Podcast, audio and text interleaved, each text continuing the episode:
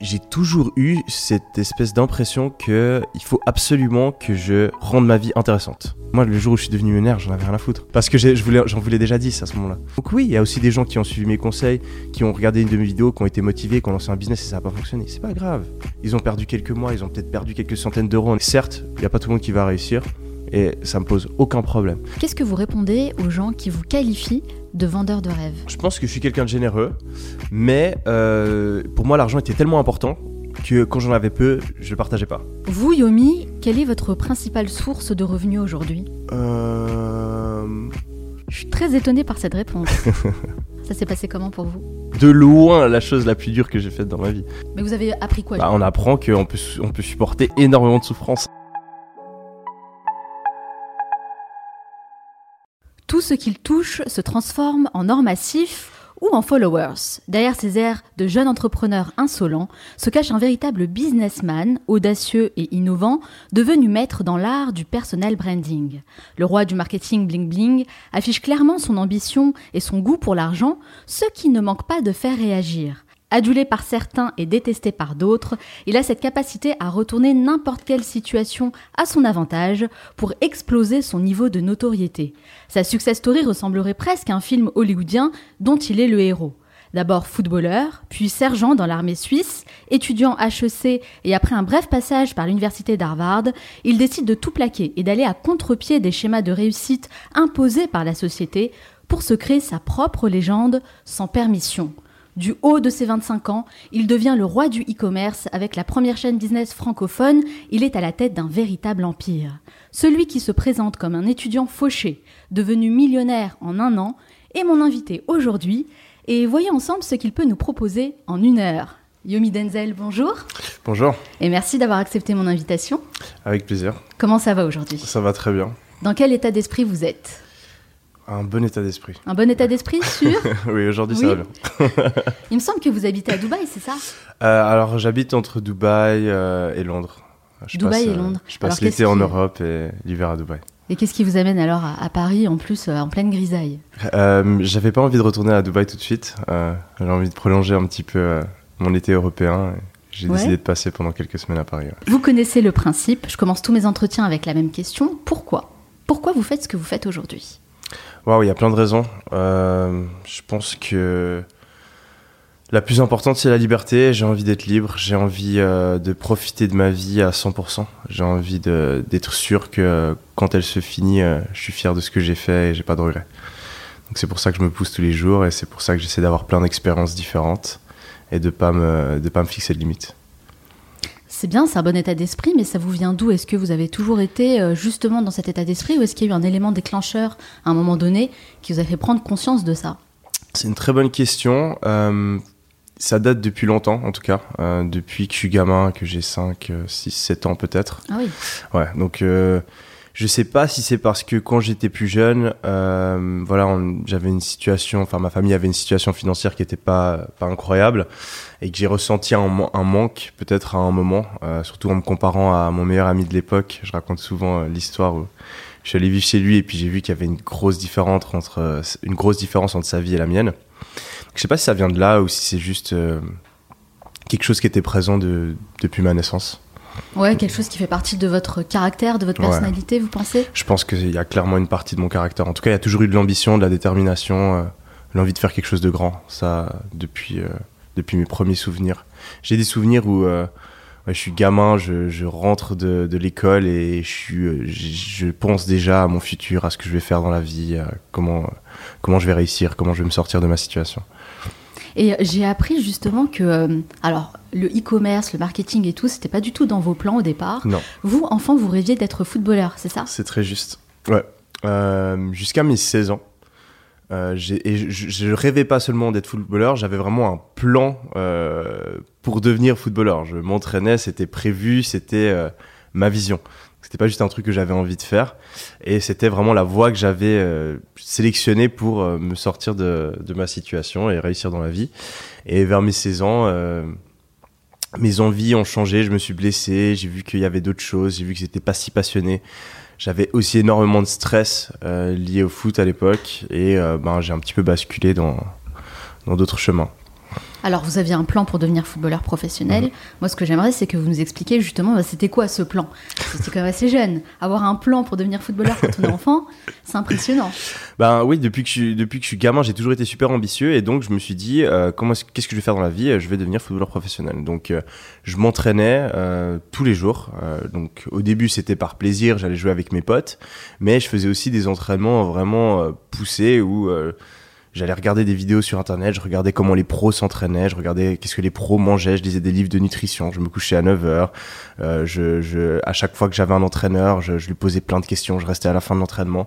Donc euh, j'essayais vraiment d'avoir toutes les informations, de mettre toutes les choses en place pour avoir un avantage sur euh, mes coéquipiers euh, et être le meilleur. À tous les entraînements, avant d'aller, je faisais attention à ce que je mangeais, euh, d'avoir bien dormi la veille. J'arrivais à l'entraînement, je faisais l'échauffement de manière ultra sérieuse. Chaque passe, je, faisais attention à comment je positionnais mon pied. Et euh, ben, très vite, j'ai vu que je mettais un niveau d'implication bien plus élevé que, que tous mes coéquipiers. Et c'est parce que j'avais vraiment euh, cette vision d'utiliser ça pour, pour changer ma vie. Mais moi, ce que j'aimerais savoir, c'est qu'est-ce qui vous intéresse le plus dans l'aspect de devenir, euh, le fait de devenir footballeur professionnel? Est-ce que c'est le fait euh, de gagner beaucoup d'argent, par exemple, et euh, d'élever son niveau de vie? Alors, il y a toujours eu une, une facette liée à l'argent dans toutes mes aspirations. Donc pour moi, l'argent, c'est quelque chose de super important. Je pense que dans la société actuelle, on se ment à soi-même. Beaucoup de gens se mentent à soi-même. L'extrême majorité des gens consacrent la plus grande partie de leur vie à gagner de l'argent. Donc ce serait euh, vraiment une une erreur de penser que c'est pas important. Euh, l'argent c'est forcément important et l'argent ça peut représenter plein de choses. Euh, L'argent pour moi ça représente la liberté, ça représente la liberté de faire ce que j'ai envie de faire. Depuis très jeune j'ai jamais supporté l'autorité, euh, j'ai jamais supporté les règles et euh, donc le fait de ne pas avoir d'argent ça m'obligeait à voilà peut-être suivre les ordres d'un certain patron, pas pouvoir aller à un certain endroit, pas pouvoir prendre des vacances quand je veux, devoir respecter un certain emploi du temps. Et donc ça a toujours été quelque chose de très important pour moi. Donc j'ai d'abord voulu devenir footballeur professionnel, ensuite euh, j'ai voulu euh, réussir dans les études, euh, peut-être trouver un très bon emploi et ensuite je, je suis devenu entrepreneur. Mais à chaque fois, il y avait, j'aurais jamais pu faire quelque chose où j'allais pas gagner beaucoup d'argent. C'était une des conditions de, de, de mes objectifs de vie. Et après, il y a aussi la notion de succès de manière générale, donc de réussir à faire quelque chose que plein de gens essaient de faire, mais pas tout le monde arrive, donc se surpasser. Mm. Et ben, c'était la même chose dans le football, c'était la même chose dans les études. Euh, par la suite, ça a été la même chose dans le business. Donc je pense qu'il y a ces trois éléments-là euh, qui se retrouvaient dans le foot et dans les autres choix de carrière que j'ai fait par la suite. Il y a vraiment un lien en réalité avec, euh, par, par la suite avec ce que vous faites aujourd'hui, puisque tout ce que vous faites, c'est vraiment dans l'objectif de devenir financièrement libre. Ben, plus, plus vraiment aujourd'hui, parce que j'ai la chance de déjà l'être, en tout cas selon mes, mes critères. Donc je pense que ce qui reste aujourd'hui, c'est vraiment cette, cette notion de, compétition, de, du dépassement de soi, de, toujours aller chercher plus loin. Je pense que c'est ça plus qui me drive aujourd'hui que le fait d'être financièrement indépendant, parce que euh, j'ai déjà atteint les, niveaux de, richesse qui, qui me permettent de faire plus ou moins tout ce que j'ai envie de faire. Alors, pour être tout à fait honnête avec vous, Yomi, moi, avant, je vous connaissais pas. Et donc, j'ai fait mes petites recherches, hein, évidemment, pour préparer cet entretien. J'ai découvert votre parcours, j'ai découvert un personnage, mais j'ai surtout découvert que vous maîtrisez beaucoup euh, l'art euh, du storytelling et du personal branding. J'aimerais savoir comment vous avez appris à faire ça. C'est une très bonne question. On me l'a jamais posée et je me la suis jamais posée. Quand j'étais quand j'étais gamin, euh, ma mère et mon frère, ils avaient ils avaient une petite expression, ils m'appelaient euh, Radio 24 parce que je faisais que parler. Donc je pense que euh, je pense que ça vient de là. J'ai toujours aimé euh, voilà raconter des choses et, donc je pense c'est venu assez naturellement de et j'ai toujours aimé motiver aussi. Je pense que je pense qu'il y a ça aussi. Ben, quand j'étais, quand je faisais du foot, j'essayais toujours de motiver mon, mon équipe. Par la suite, j'ai fait entraîneur de foot. J'étais toujours en train de préparer des discours pour pour essayer de tirer le maximum de, de mes joueurs. Euh, Quand j'étais à l'armée plus tard aussi, euh, j'ai toujours eu euh, cette envie de, de pousser les gens. Et euh, ben, quand j'ai commencé à faire des vidéos, j'ai repris repris cet aspect-là de ma personnalité.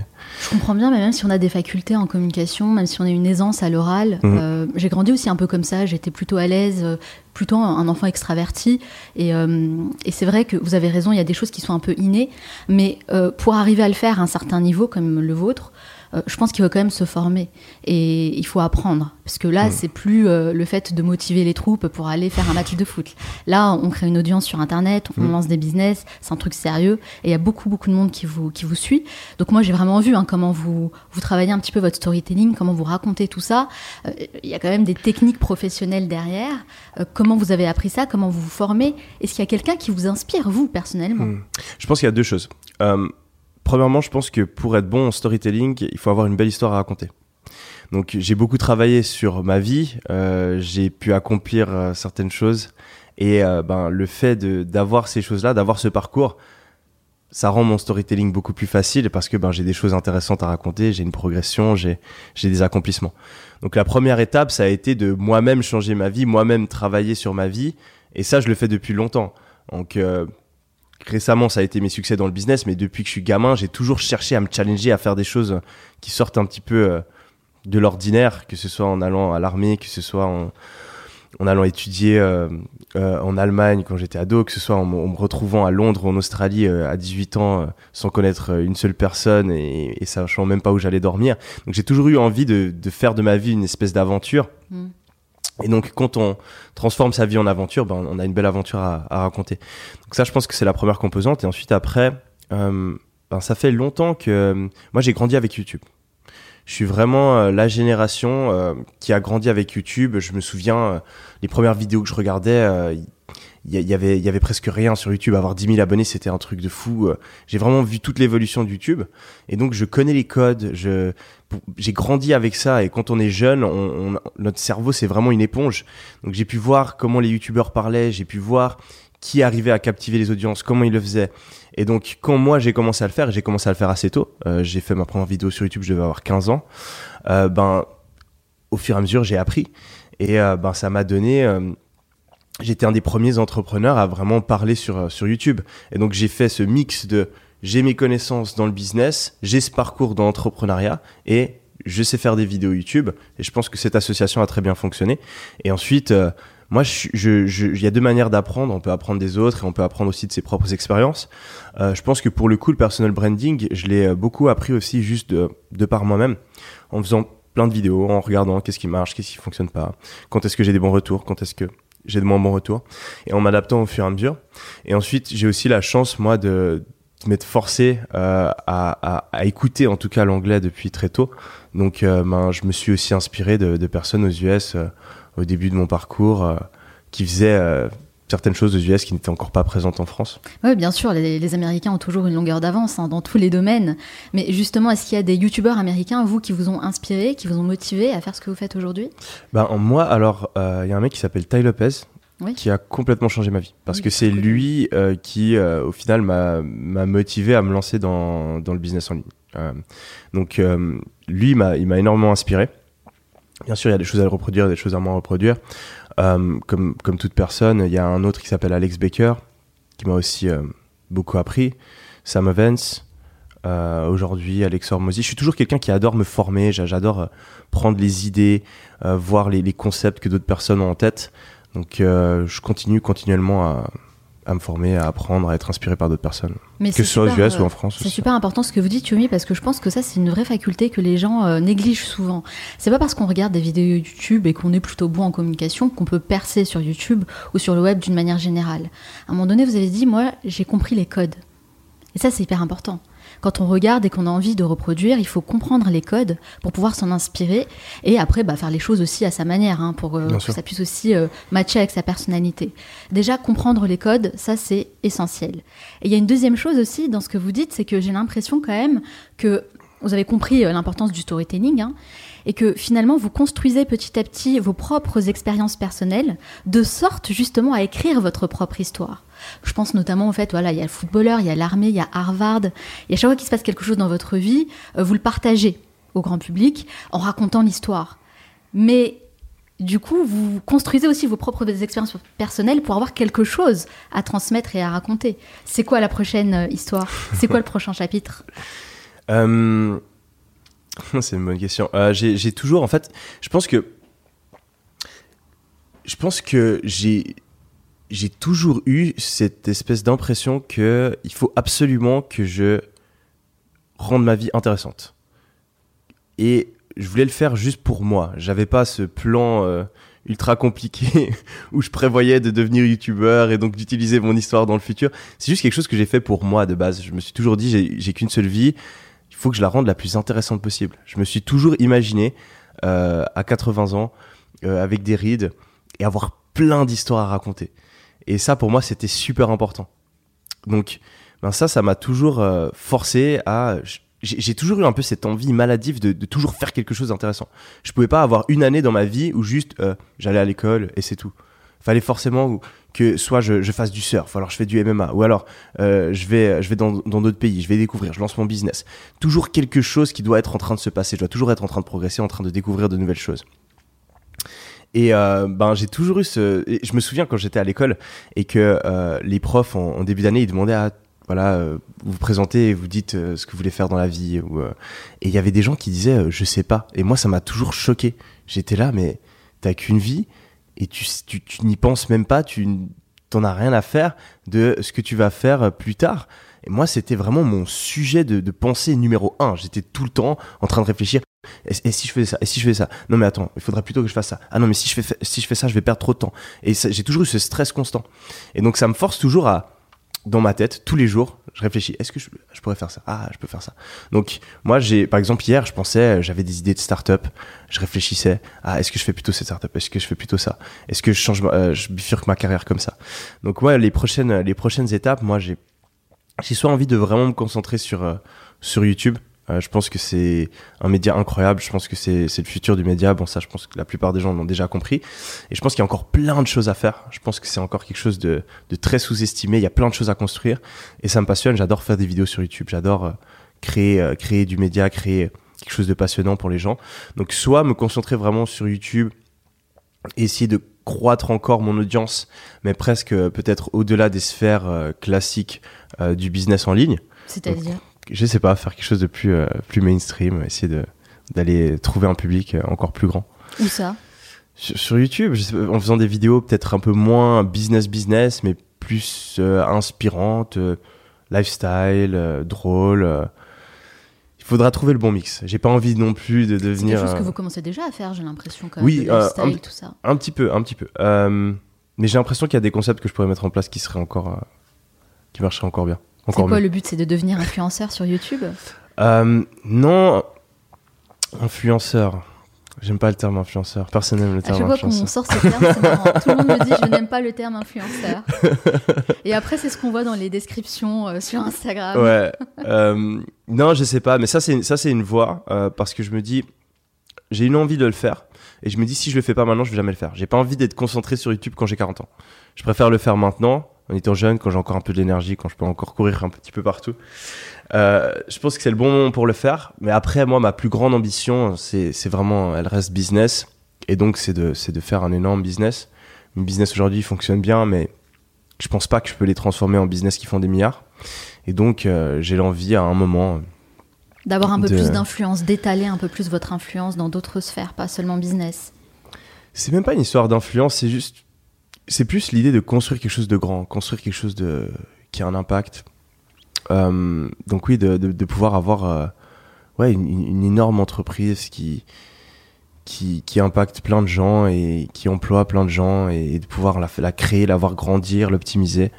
Euh, ça, c'est vraiment quelque chose que j'ai envie de faire dans ma vie. Il y a un truc que j'ai lu euh, dernièrement, je me rappelle plus c'était où exactement, mais qui disait justement euh, les, les influenceurs, notamment les influenceurs sur YouTube, mais pas les influenceurs comme on l'entend sur Instagram et TikTok, hein, vraiment les infopreneurs influenceurs, c'est les prochains milliardaires, c'est les milliardaires de demain. Et en fait, j'ai réfléchissais, je me disais, mais en fait, Elon Musk, par exemple, c'est Mm. un influenceur. Mm. Le mec, quand il tweet quelque chose, il fait trembler la terre entière.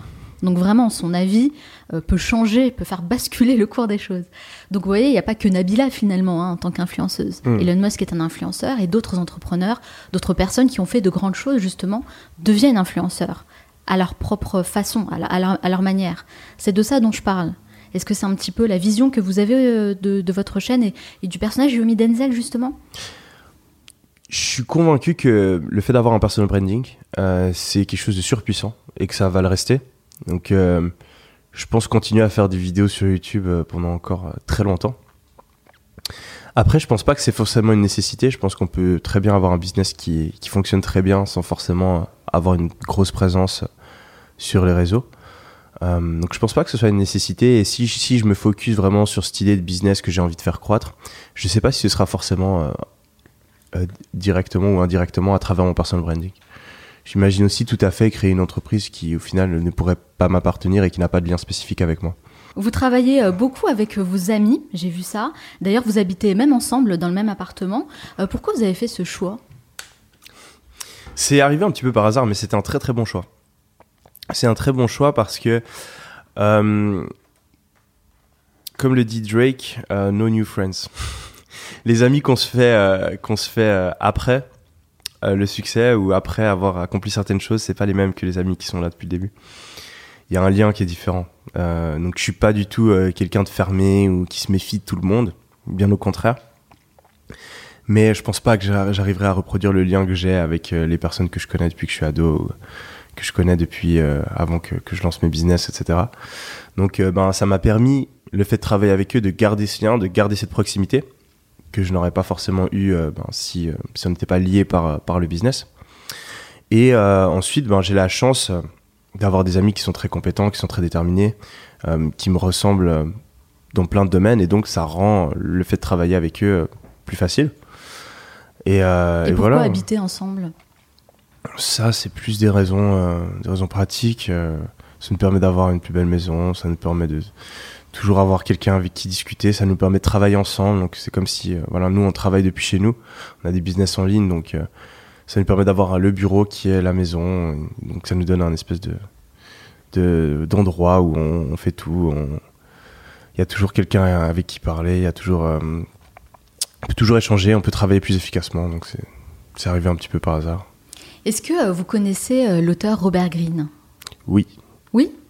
D'accord. Donc vous connaissez sûrement l'une des 48 lois du, pou- euh, du pouvoir de Robert Greene qui dit Engager un ami va inévitablement limiter votre pouvoir. Toutes les situations professionnelles nécessitent une sorte de distance entre les personnes. Le talent et les compétences sont bien plus importants que les sentiments amicaux. Donc, Mhm. la clé du pouvoir consiste à engager des personnes talentueuses pour gérer vos affaires et garder vos amis pour l'amitié. Vous pensez quoi de cette loi? C'est drôle parce qu'il y a beaucoup, il y a, quelques sujets où euh, on va pouvoir lire dans des livres euh, des choses qui sont complètement opposées. Donc typiquement, il y a des gens qui vont dire que s'associer avec ses amis c'est pas bien, comme le dit Robert Greene.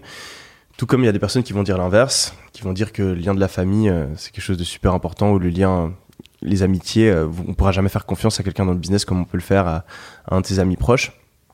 Je pense que tout est dans la nuance. Il y a certains amis avec qui il faut absolument pas travailler et il y a certains amis euh, avec qui ça peut être une des meilleures décisions. Donc, euh, comme je l'ai dit avant, moi j'ai la chance d'avoir des amis qui avaient les valeurs, qui avaient les compétences, qui avaient euh, la même vision et donc euh, le fait de travailler avec eux, ça a jamais été un problème. Jamais vous arrivez Jamais. à mettre des limites, J'ai j'ai à tout- dire les choses sans il y a prendre ce, y a ce respect où, euh, imaginons, parce que j'ai plusieurs types de relations avec des amis. Il y a des amis qui vont travailler pour moi, il y a des gens, des amis avec qui je suis associé, donc on est au même niveau. Donc ça dépend. Mais euh, peu importe, j'ai jamais eu un seul problème. Donc il y y a- à chaque fois, si, si on est en désaccord, on discute. S'il y a une, une personne qui ne performe pas, euh, je vais pouvoir lui parler euh, aussi ouvertement, voire même plus ouvertement que un employé ou un collègue avec qui j'ai pas cette même proximité. Donc euh, pour moi, ça a été que du win-win. Bah, Par exemple, quelqu'un qui aimerait justement travailler avec ses amis, mais qui ne sait pas trop comment s'y prendre. Mais- Quel est le conseil que vous, pourrez, euh, que vous pouvez lui donner pour Alors, le- bien gérer euh, les liens, justement, et que cet ami ne devienne pas un ennemi? Le conseil justement, c'est de comprendre que c'est pas est-ce que je travaille avec mon ami ou non. C'est est-ce que je travaille avec cette personne ou non. Et si cette personne est un ami, cool. Si cette personne n'est pas un ami, ça fonctionne aussi. Pour moi, il faut juste ne pas le prendre en considération. Donc je juge le fait de travailler avec un ami, tout comme je juge le fait de travailler avec n'importe qui. Et donc, euh, ben, j'ai travaillé uniquement avec les amis qui avaient les compétences nécessaires, qui avaient le culture fit. Et donc, c'est pour ça que j'ai pas eu de problème. Et ça vous est déjà arrivé de vous séparer euh, d'un collègue qui est également un ami? C'est arrivé, Ça s'est passé ça comment? Se Il n'y avait pas d'amertume? Jamais. Jamais? Je pense que le plus gros problème, en général, à chaque fois qu'il y a des problèmes dans les relations humaines, c'est des problèmes de communication. C'est qu'on n'ose pas dire quelque chose qu'on sait qu'on devrait dire. on dit quelque chose qu'on a envie de dire à une certaine personne, à quelqu'un d'autre derrière son dos parce qu'on n'ose pas la confronter. Euh, on a un problème, on le garde pour nous, pour pas faire de problème, et ça s'amplifie, ça monte, ça monte, ça monte, ça monte, et tout d'un coup ça explose. Donc le fait d'avoir cette maturité euh, en termes de communication et aussi cette maturité émotionnelle que j'ai, mais aussi que mes amis ont, où euh, si on dit quelque chose qui peut-être est blessant, ben on le prend, on l'assume, on dort dessus, et ensuite eh ben on avance. Et ben le fait d'avoir tout ça, ça nous a permis de, de jamais avoir de, de problème. Et est-ce que euh, le niveau social, c'est quelque chose d'important dans le choix des amis? Parce que je sais que j'avais déjà Mm. parlé à quelqu'un qui avait gagné au loto, par exemple, et qui me disait, bah, une fois qu'on devient riche, c'est très compliqué, c'est difficile de garder euh, les amis qu'on avait avant. Parce qu'il y a plein de choses qui changent, le rapport avec les gens change. Vous, c'est quelque chose que vous prenez en considération? Non, pas du tout.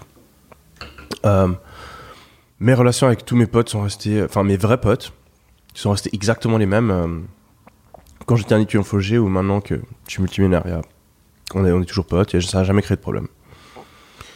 Jamais. Après, c'est vrai que quand on a beaucoup d'argent, des fois il y a une espèce d'imbalance qui se crée où on a, on a un petit peu de pouvoir par la force des choses parce que c'est nous ça. qui décidons où on va, c'est nous qui décidons ce qu'on fait.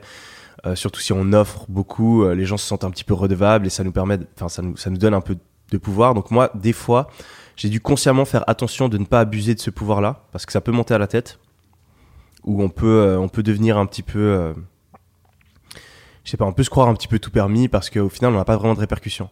Si on se comporte mal, si on est mal poli par exemple, avec un de nos potes et que tout le monde est au même niveau, eh ben la personne elle va nous rentrer dedans directement, elle va dire attends tu me parles pas comme ça ou euh, pourquoi tu pourquoi tu fais ça?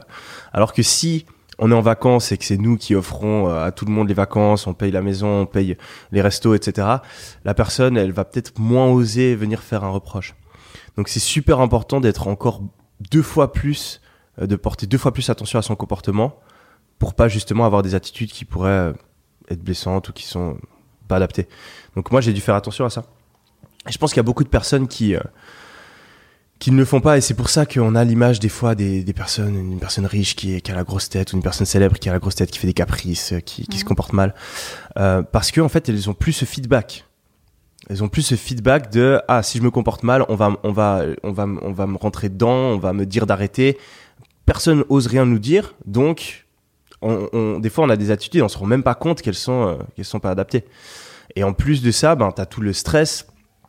Souvent, ben quand t'as quand t'as de l'argent, etc., t'as plein de choses à gérer, t'as beaucoup de stress, et donc ben ça peut. Moi, moi je sais que ça m'est arrivé par le passé quand je suis dans des situations très stressantes où ben je peux être un petit peu euh, un petit peu sec, peut-être un petit peu mal poli, un petit peu euh, agressif, et vraiment j'ai dû moi-même me, rendre compte de ça et, et- et tempérer ça parce que ben mes amis sont pas forcément venus me le dire ou m'ont pas euh, fait comprendre, je pense, euh, comme ils me l'auraient fait euh, s'il y avait pas un- cette imbalance de de revenus ou de Mais vous parlez Ouais. de balance, c'est vrai, c'est intéressant. Euh, quand vous avez le- la possibilité de vous payer des super vacances à 100 000 euros et que vous avez un ami d'enfance qui, lui, continue à travailler chez Darty, bah forcément, il ne peut pas suivre.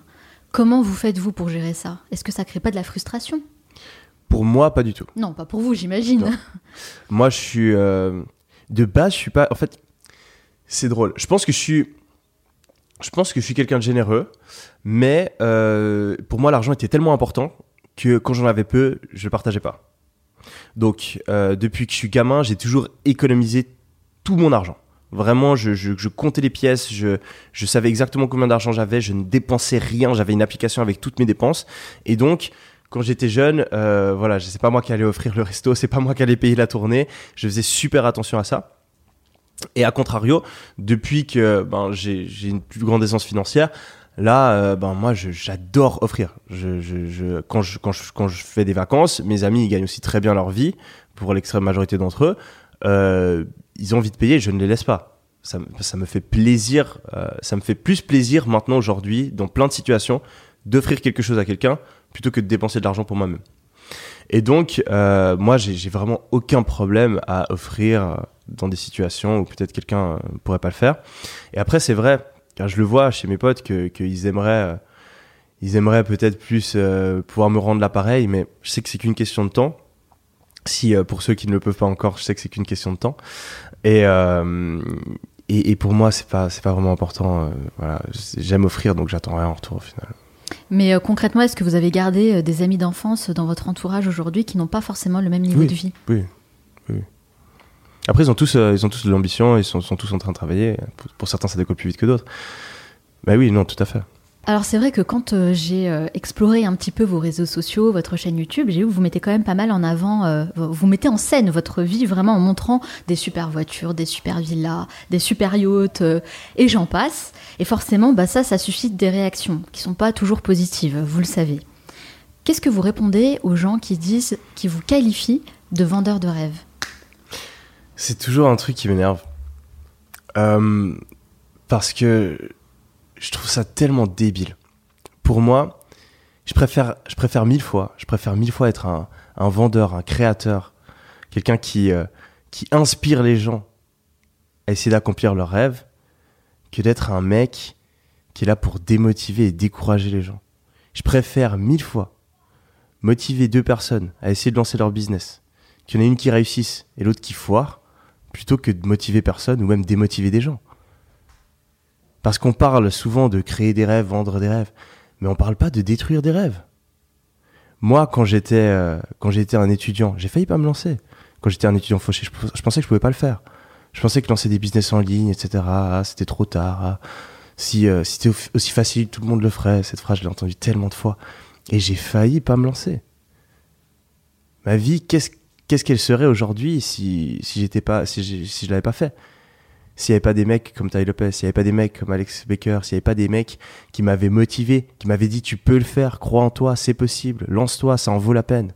Sans ces personnes-là, je serais toujours, là j'aurais juste fini mes études, je serais ultra malheureux, j'étais ultra déprimé, je serais toujours en train de faire un taf, faire quelque chose, l'extrême majorité de ma journée que je déteste, parce qu'il y a personne qui m'a motivé et parce qu'il y a des gens qui m'ont découragé.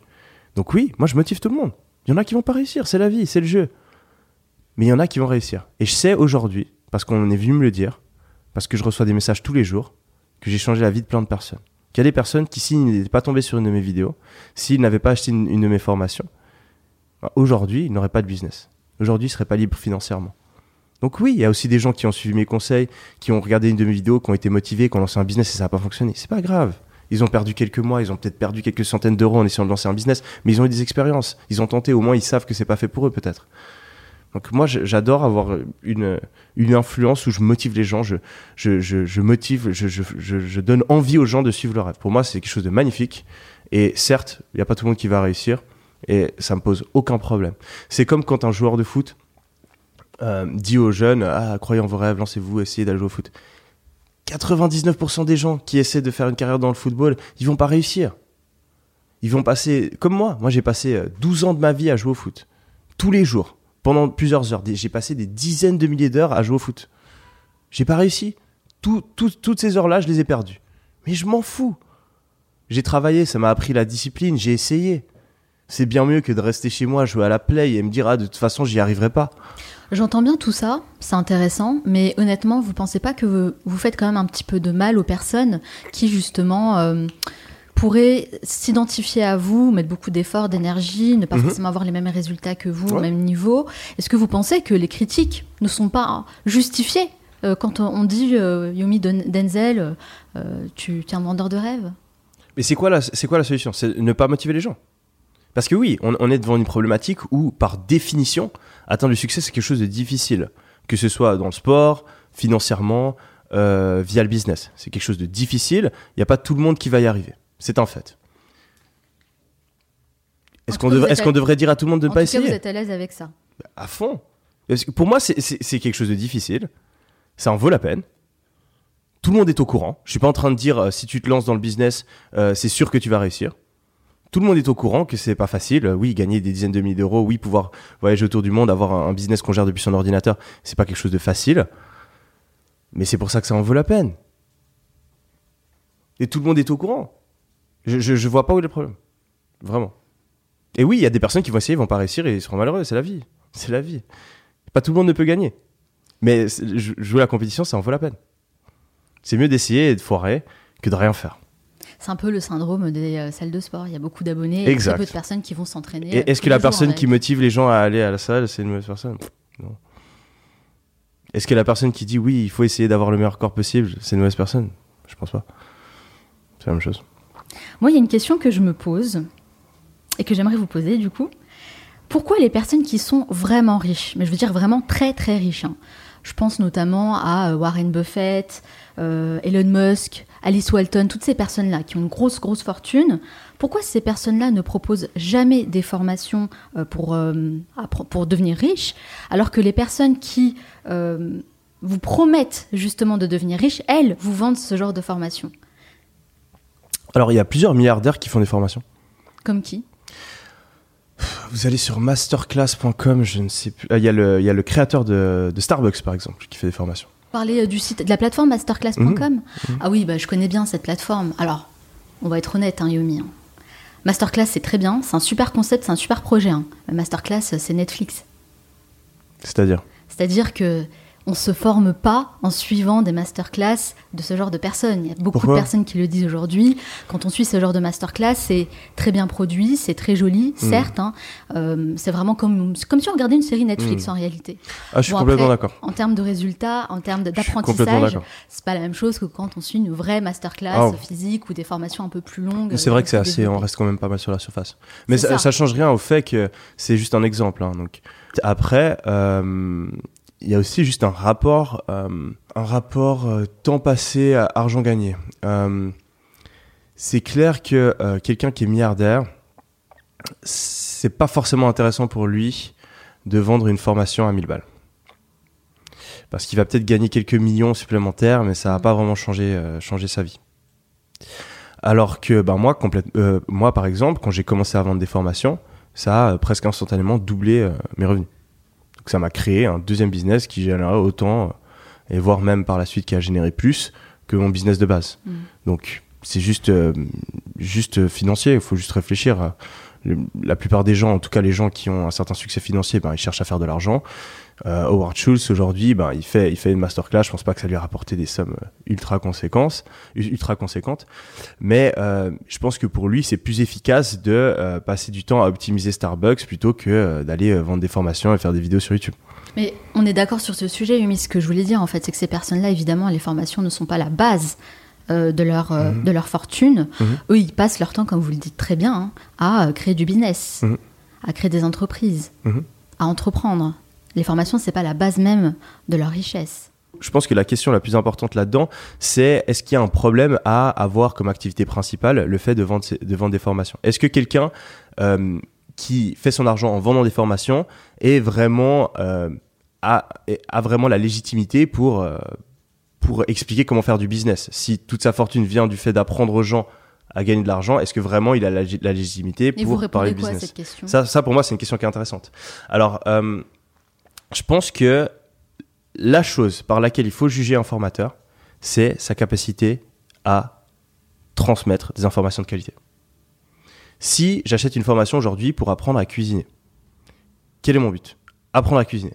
Si la formation, elle explique de manière claire comment apprendre à cuisiner, qu'il y a des bonnes informations et qu'elle m'aide, c'est une bonne formation que, qu'elle a été faite. Pas trop sur ce sujet-là parce que je pense que justement, il y a beaucoup de formations où on vend des informations. Mhm. Et le, fait de vendre de l'information, à un moment donné, bah, ça a ses limites. Euh, moi, j'ai rien contre le fait de vendre des formations, je le fais moi-même. Hein. J'ai une masterclass pour euh, comment euh, lancer un podcast. Donc, il n'y a pas de souci. Hein. Mais à partir du moment où il y a des vraies connaissances et des résultats, enfin des choses très, très concrètes, je suis quelqu'un de très pragmatique. Et le fait de vendre de l'information, bah, c'est quelque chose qu'on voit quand même beaucoup ces derniers temps. Ah, mais je vous rejoins complètement. Et c'est pour ça que, que je dis, moi, le but, pour moi, juger de la qualité d'une formation, c'est juger est-ce que oui ou non, cette formation, elle m'a aidé, et elle m'a fait avancer, elle m'a fait obtenir les, les, résultats, ou elle m'a avancé dans, dans l'objectif que j'ai. Que la personne qui fait la formation euh, ce qu'elle fait dans sa vie, pour moi, je m'en fous. Imaginons, j'ai envie ah oui, C'est vrai, ça vous, ça vous intéresse pas, vous, le bah, background? Quelqu'un qui vous vend une formation pour faire du business et devenir riche, mhm. vous en foutez si cette personne-là fait des business et est vraiment riche? Alors, par proxy, oui. Donc, en général, une personne qui n'a jamais vraiment fait de la cuisine arrivera pas à faire une formation de qualité sur comment faire de la cuisine.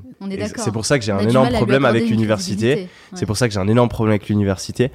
Typiquement, euh, surtout en business, où l'extrême majorité des professeurs, bon maintenant ça tend à changer, mais l'extrême majorité des professeurs, ils ont jamais vraiment fait de business. Et donc, comment est-ce que je peux te poser une question Ça sur reste théorique. exact. On est d'accord. Donc, donc voilà, moi je pense que le plus important, c'est que la formation elle soit qualitative, qu'elle permette de faire ce qu'elle ce qu'elle dit qu'on peut faire, que les informations à l'intérieur soient de qualité, que ça aide la personne qui achète la formation. Ensuite, après, le fait qu'il y ait un track record, je pense que c'est aussi très important parce que ben ça va ajouter de la légitimité et de la profondeur et en général de la qualité aux informations qui sont partagées. Mais maintenant, pour moi, le fait de, par exemple, gagner plus d'argent en vendant des formations qu'avec ses autres business quand on a une formation business, pour moi, c'est pas forcément un problème. Imaginons, euh, moi, il y a eu des années où j'ai gagné plus en vendant des formations qu'avec mes business e-commerce, par exemple, mais euh, ça fait euh, ça fait cinq ans que je fais euh, des millions avec euh, mes business e-commerce. Euh, si j'apprends aux gens comment lancer leur business e-commerce, comment faire plusieurs dizaines de milliers, centaines de milliers d'euros avec, si moi je suis en train de le faire, que je sais exactement comment ça fonctionne et que je le partage dans ma formation, que après je gagne encore plus d'argent en vendant des formations, pour moi c'est pas un problème. J'ai l'expertise, je sais de quoi je parle. Vous pensez avoir le background et le recul Bah oui. nécessaire pour Bah oui, je l'ai fait, je l'ai transmettre, fait des euh, dizaines et des dizaines de fois. J'ai fait des dizaines et des dizaines de fois ce que j'en- ce que j'enseigne dans ma formation. Et je continue à le faire aujourd'hui. Vous, Yomi, quelle est votre principale source de revenus aujourd'hui? Euh, alors, euh, j'ai plusieurs sources de revenus, donc je vais avoir, euh, je vais avoir mon business de formation, je vais avoir mes marques e-commerce, je vais avoir euh, mon logiciel, j'ai mon agence, euh, mes investissements, mes revenus passifs, etc. Et là-dedans, donc la plus grande source de revenus aujourd'hui, c'est les formations. Ensuite, après, ben, ça se partage avec avec tous les autres business. D'accord. Donc vendre des formations, c'est un bon moyen de devenir riche. Le truc, c'est que pour moi, vendre une formation, si on n'a jamais, enfin, en tout cas, vendre une formation sur comment gagner de l'argent, si on n'a jamais gagné de l'argent grâce à un autre business, ça va être compliqué. Donc pour moi, c'est difficile quand c'est le premier business. Commencer par une formation. Donc moi, j'aurais pas pu commencer. Mon premier business, ça n'aurait pas pu être comment créer une boutique e-commerce si je n'avais pas déjà Ça eu du succès dans l'e-commerce. J'avais un peu de mal à vous suivre là, Ouais. mais pour moi, ça semble totalement logique, logique. évidemment. Donc, pour devenir riche comme premier business, c'est pas forcément euh, la meilleure façon. Vu que- vu mais qu'il faut aujourd'hui, c'est déjà votre principale source de, de, Oui, de mais j'étais déjà riche. D'accord. J'étais déjà riche quand j'ai commencé à vendre des formations.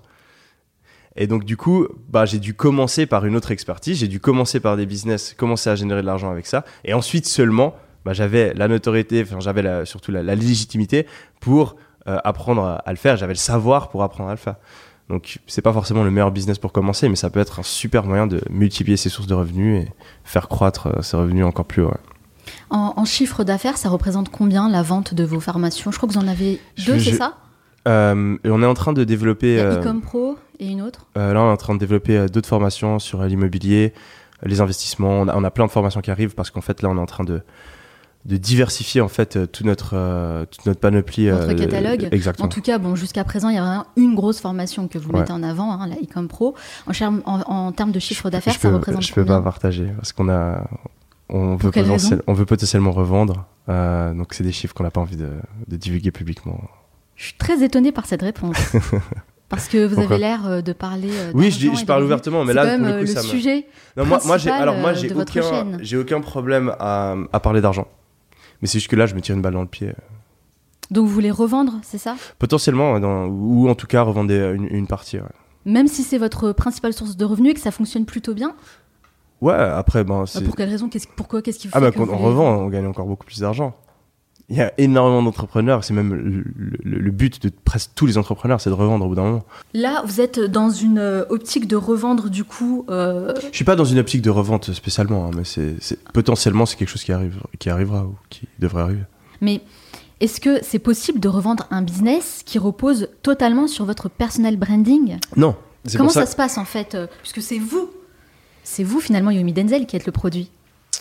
Euh, je suis, je suis une- aujourd'hui, je suis une partie hein, très importante de l'entreprise, Euh, mais Quand même, oui.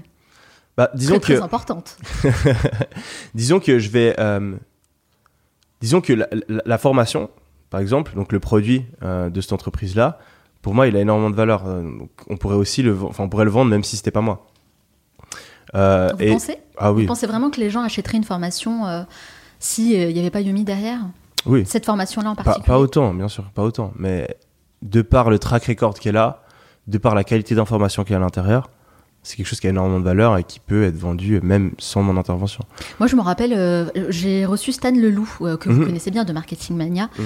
et à un moment donné, il avait lancé un truc. euh, euh, je, je veux pas. C'est c'est une sorte de formation avec du consulting, avec des experts pour Mhm. pouvoir accompagner les gens.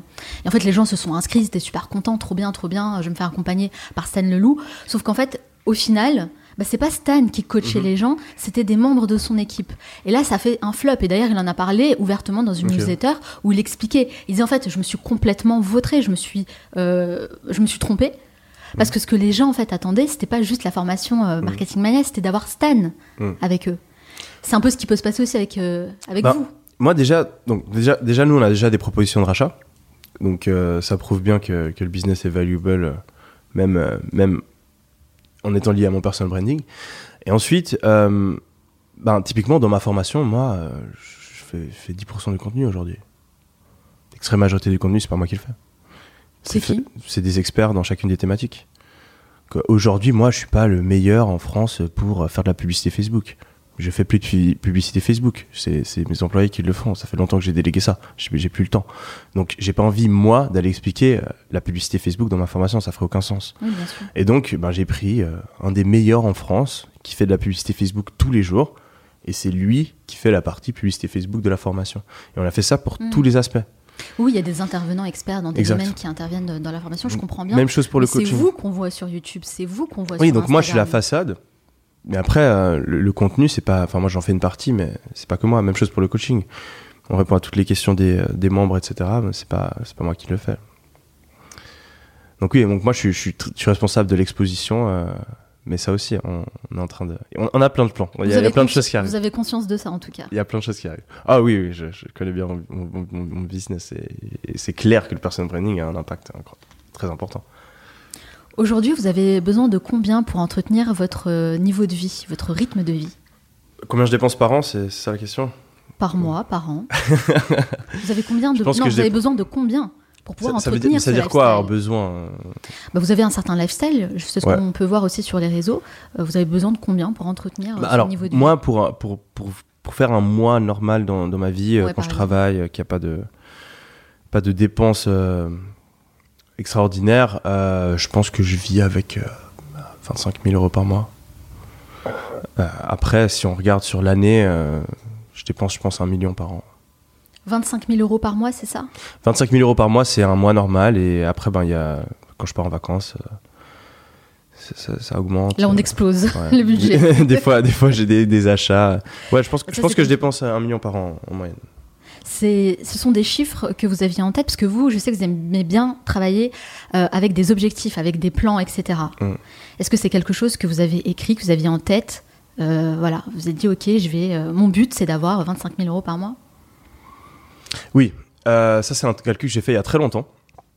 En fait, j'ai fait ce calcul, je crois, quand je suis devenu millionnaire. Parce que jusqu'à là, mon objectif c'était de devenir millionnaire. Je- on entend tout le temps millionnaire, millionnaire, millionnaire. Et je suis devenu millionnaire et je me suis dit, ah, en fait, un million c'est beaucoup d'argent, mais c'est pas tant d'argent que ça en même temps. Parce qu'un million, en gros, si on le place, moi je réfléchis tout le temps comme ça, je me dis, qu'est-ce que ça fait cette somme d'argent si je le place? Et j'obtiens 5% de rendement. 5% c'est quelque chose qui est très, très atteignable. Euh, donc en, plaçant l'argent à la bourse ou dans l'immobilier. Donc 1 million placé à 5%, ça fait 50 000 euros par an. Divisé par 12, ça nous fait 4 000, euh, 4 000 euros par mois. Un petit peu plus. 4 000 euros par mois, euh, bah, on vit, on vit bien, mais on n'est pas euh, super riche. On peut pas être en voiture de luxe, on peut pas aller dans les meilleurs hôtels, on peut pas voyager euh, où on veut. Euh, voilà, juste on vit bien, on manque de rien. Donc du coup, ben, quand je suis devenu millionnaire, je me suis dit, ok, à partir de maintenant, je sais que ben, si je place mon argent au final, je peux ne plus jamais travailler, mais ben, j'aurai pas un mode de vie incroyable. Et donc, ben, j'ai toujours réfléchi combien est-ce que j'ai besoin pour pouvoir le placer et pour pouvoir avoir un mode de vie, euh, enfin vraiment pouvoir faire tout ce que j'ai envie de faire. Et donc, je suis tombé sur le chiffre de 10 millions. Et euh, 10 millions à, à 5%, euh, placé, ça fait 500 000. Et 500 000, du coup, ça fait, ça fait euh, 40 000 par mois. Et là, on est large. C'est comme ça que vous avez découpé en tout cas euh, Mm. votre plan financier. Euh, Qu'est-ce qui vous coûte le plus cher, le plus cher euh, par mois en termes de dépenses? J'ai un petit peu honte. Ah ouais Quelque chose d'inavouable Ah, je pense que c'est les sorties, je pense que c'est les restaurants, les boîtes de nuit. Ah, Ouais. Bah ouais. Ouais. Vous aimez bien sortir, vous faire plaisir Oui, en fait, je suis, euh, je suis quelqu'un, euh, j'aime bien aller dans les extrêmes. Donc, euh, j'aime bien travailler et être full focus Mm. et parler à personne et être dans ma chambre avec mes Dans écouteurs et ta, ta, ta, ta, ta, et avancer, avancer, avancer. Et après, une fois par semaine, j'aime tout lâcher. J'aime euh, Euh, me faire plaisir, parler à plein de gens, être ultra social, mais juste pendant une soirée. Et donc, ben, j'ai. hard, play hard Exact. en fait avec vous. Exactement. Et euh, c'est combien chaque mois en termes de fiesta? Ah, c'est les questions. euh. non, moi, j'aime, j'ai- moi, franchement, euh, j'aime. Enfin, je trouve que c'est important de.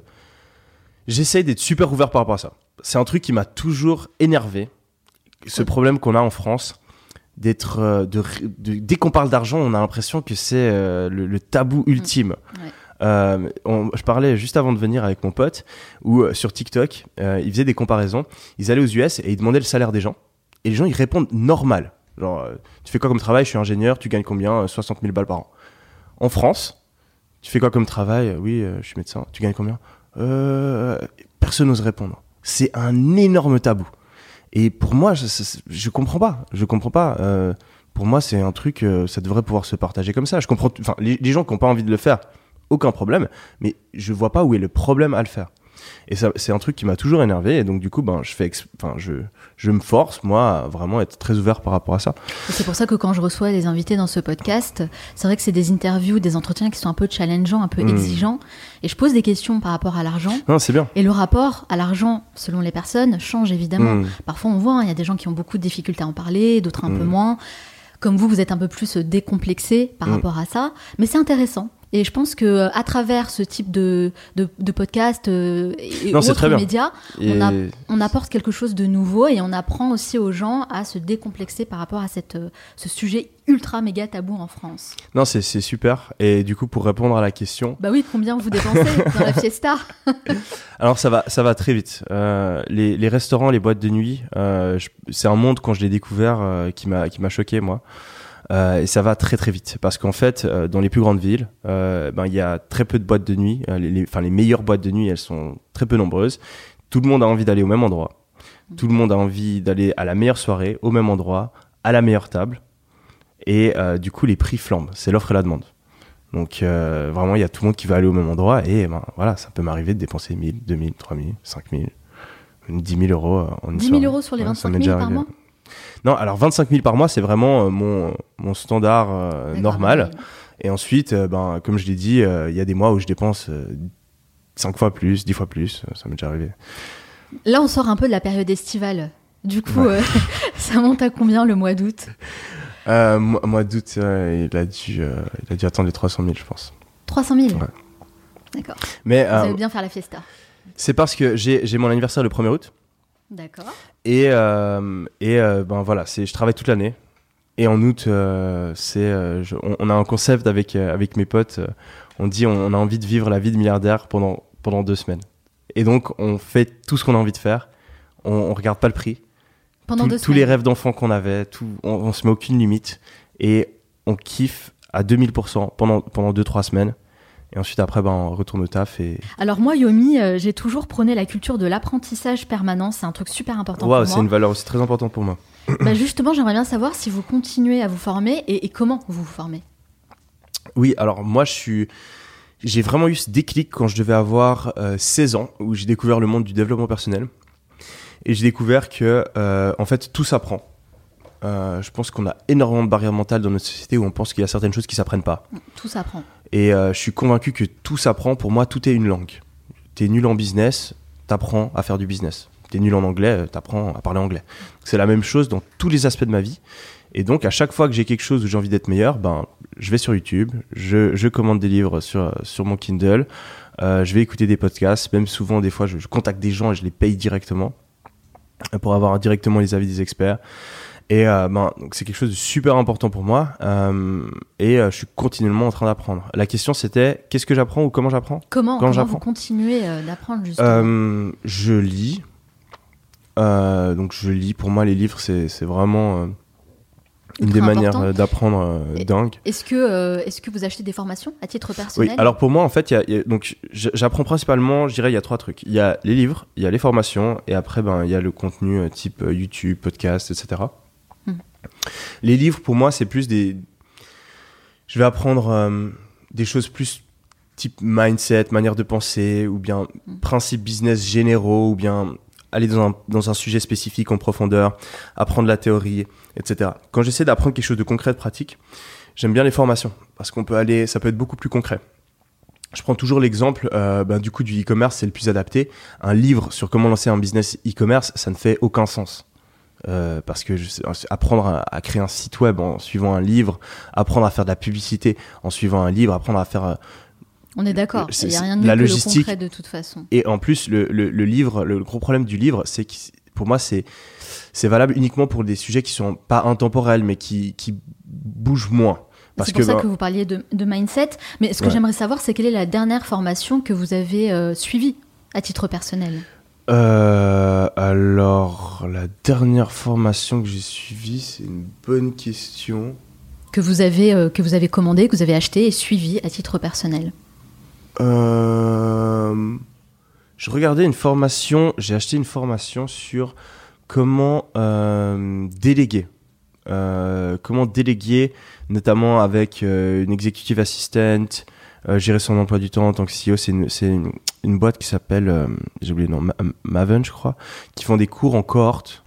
Euh, et euh, du coup, ben, c'est des mecs un peu de l'univers startup aux US qui, qui font des cours. voilà, Comment, ils ça s'appelle du coup la Je formation que je, je sais plus le nom. Enfin, c'est une, c'est une personne qui le fait et le nom de, de la plateforme, je crois que c'est Maven, un truc comme ça. Maven. Ouais. Ok. Et sinon, je- j'ai j'ai aussi regardé pas mal On de formations sur. justement avec les personnes qui veulent apprendre à déléguer. Super important. Ouais. Après, c'est en anglais. Et, et sinon, Mind Valley, euh, Mind Valley, il y a plein de formations sur Mind Valley que je trouve ouf. Ok. Euh, notamment sur la méditation, aussi de nouveau sur euh, comment déléguer, gérer son business. Ouais, c'est- les dernières auxquelles auxquelles je pense. D'accord. On a vu que vous aimez beaucoup vous faire plaisir. Très bien. Vous gagnez beaucoup d'argent. Mais est-ce qu'il y a des choses dans lesquelles vous ne dépensez plus du tout? J'ai complètement arrêté de dépenser dans les habits de marque. Ok. Euh, enfin, je sais pas complètement arrêté. Je le fais seulement pour mes amis. Donc euh, mes amis ou mes proches, là, là pour eux, euh, sans problème. Mais moi, je m'achète plus d'habits de marque. Donc on vous voit pas avec un pull Gucci sur Instagram. Bah, j'ai j'ai toujours, euh, j'ai toujours ceux d'avant. Ah. j'ai- Il y en a quelques-uns que j'ai revendus. Enfin, j'ai j'ai donné, la personne les a revendus. Euh, avec mon accord. hein. Euh, mais, euh, mais non, moi, pour le coup, non, j'achète plus. Franchement, je j'ai rien contre. hein. Euh, Non, non, mais Je- ça m'intéressait de savoir comment vous gérez justement votre argent. Et puis à partir du moment où on gagne beaucoup d'argent, j'imagine qu'on se dit, ok, on se rend compte qu'il y a des domaines dans lesquels on, on- on dépense beaucoup et qui nécessitent pas forcément en fait tout ce. Oui, euh, bah oui, ben ça c'était vraiment un des domaines où j'ai arrêté. Euh, après en général, quand on gagne plus d'argent, les, dé- les dépenses augmentent plutôt que, que diminuer ou, ou s'arrêter dans certains domaines. Euh, mais oui, donc oui, il y a vraiment ces, ces habits de marque. Là maintenant, je m'habille tout le temps chez Zara. Il y a un pas, domaine dans ouais. lequel quand même vous continuez à dépenser, Mm. qui est votre personnel branding. On Mm. en a parlé. Ça coûte combien un article sur Forbes? Euh, un article sur Forbes, euh, je, je connais pas les prix actuels. Moi, j'avais été approché. euh, c'est drôle, ça c'est un truc qu'on m'a reproché. J'avais été approché il y a, il y a très longtemps. C'était en 2018, je pense. C'était vraiment à mes tout débuts dans le business. Et j'ai été approché par un mec qui me dit euh, je, travaille avec euh, Forbes, etc. Et euh, je, je, suis dans ta formation et j'ai envie de te partager un truc. On, peut exceptionnellement t'inviter sur le plateau, mais il faut que tu payes des frais de des frais de tournage. Il faut que tu participes aux frais de tournage. Et donc moi à l'époque j'étais là, c'est un truc de fou. Pour moi, c'est vraiment à l'époque. hein. moi genre passer sur Forbes, c'est waouh. Et donc euh, donc on me dit euh, les frais de tournage c'est plus c'est quelques milliers d'euros je crois. Et euh, ben du coup j'accepte et je passe. Et trop content, je passe sur Forbes, etc.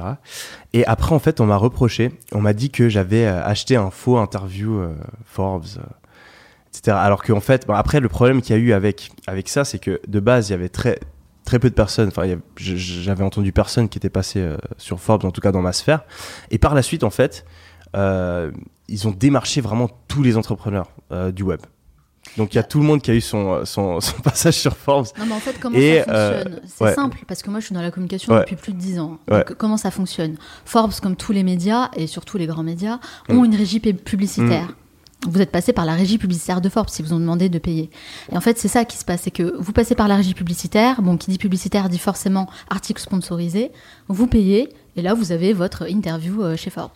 C'est ce qui s'est passé. Bah oui, mais le truc, c'est que c'est eux qui sont venus me contacter. Oui, ils m'ont ils vraiment pré- et, ils m'ont et ils m'ont ils m'ont proposé ça comme frais de tournage.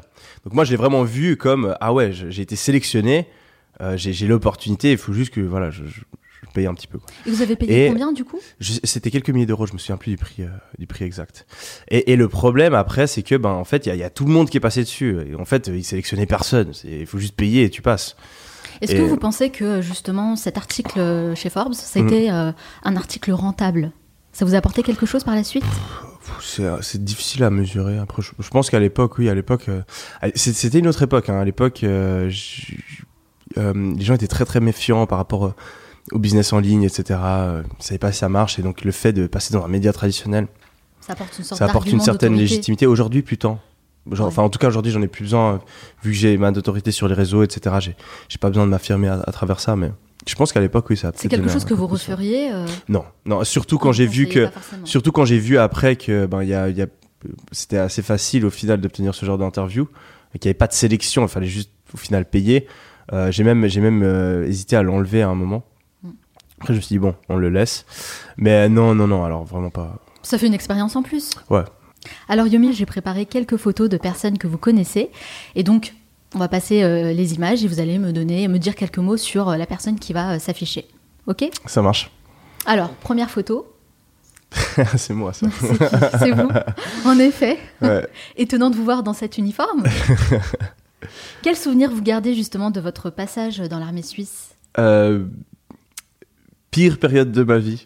Pire Mais celle dans laquelle j'ai les, les, souvenirs, les souvenirs les plus intenses. Ah, C'est c'est c'est c'est- c'est horrible. C'est la chose de loin, la chose la plus dure que j'ai faite dans ma vie. C'est vrai? Ah ouais. Ah ouais. Mais vous avez appris quoi? J'imagine qu'on apprend des choses quand même. Bah, on apprend qu'on peut, on peut supporter énormément de souffrance. Ah ouais, à ce point-là? Ah ouais, non, mais j'ai fait, j'ai fait l'effort spécial. Et donc, euh, et donc en Suisse, l'armée, c'est obligatoire. euh, on- donc il y a l'armée euh, des professionnels. Donc il y a, il y a les vrais, vrais, vrais forces spéciales. C'est des mecs, euh, ils s'entraînent toute leur vie, ils font ça toute leur vie. Et ensuite, après, bah, il y a l'armée de, de milice où on, on doit y aller en tant qu'homme. En Suisse, on est obligé d'y aller pendant 6 à 10 mois. Et euh, là, bah, il y a une section force spéciale. Et donc dans cette section-là, euh, dans cette section-là, euh, bah, ils essaient de sélectionner les meilleurs soldats. Euh, Il y a une énorme sélection qui se fait. Je pense qu'il y a que 10% des gens qui, qui commencent, qui, qui finissent. Et euh, donc, euh, bah, ils te testent, euh, ils essaient de voir à quel point tu es fort mentalement. Donc, ils te font souffrir énormément physiquement, ils te font courir, ils te font faire des trucs qui font mal, ils te font. voilà. Et bah, ils te font aussi souffrir énormément mentalement en te mettant plein de pression et en te faisant très peu dormir, en te demandant de faire des choses très difficiles. C'est quoi le plus difficile, le mental ou le physique? Le, le mental. Le mental. Parce que le physique, en fait, on, je, je me souviens, j'ai eu une réalisation à un moment où on, la douleur, elle reste. La douleur, on- on- qu'on la subisse pendant, pendant une heure ou, dix heures, moi je me souviens très bien, tu, mets ton sac, tu, l'as pendant deux minutes et tu as des élancements dans le dos, ça fait super mal. Et tu te dis, je vais devoir tenir ce sac pendant 10 heures, tu te dis, c'est pas possible. Cette douleur-là, en fait, on pourrait penser qu'elle part, mais elle reste. C'est Mm. pas vrai. La douleur, elle reste du début jusqu'à la fin. Mais le truc qui change, c'est que ton cerveau apprend à l'accepter. Au début, quand tu as ton sac qui est sur ton épaule, tu es constamment en train d'essayer de le remettre parce que ça te fait mal, tu te dis, ah, il faut que je fasse quelque chose. Et au bout de 2-3 heures, ton cerveau est là, ok. Et donc tu marches et la douleur, elle est là, mais tu plus ce- cette espèce de réaction où tu essaies de l'enlever en permanence.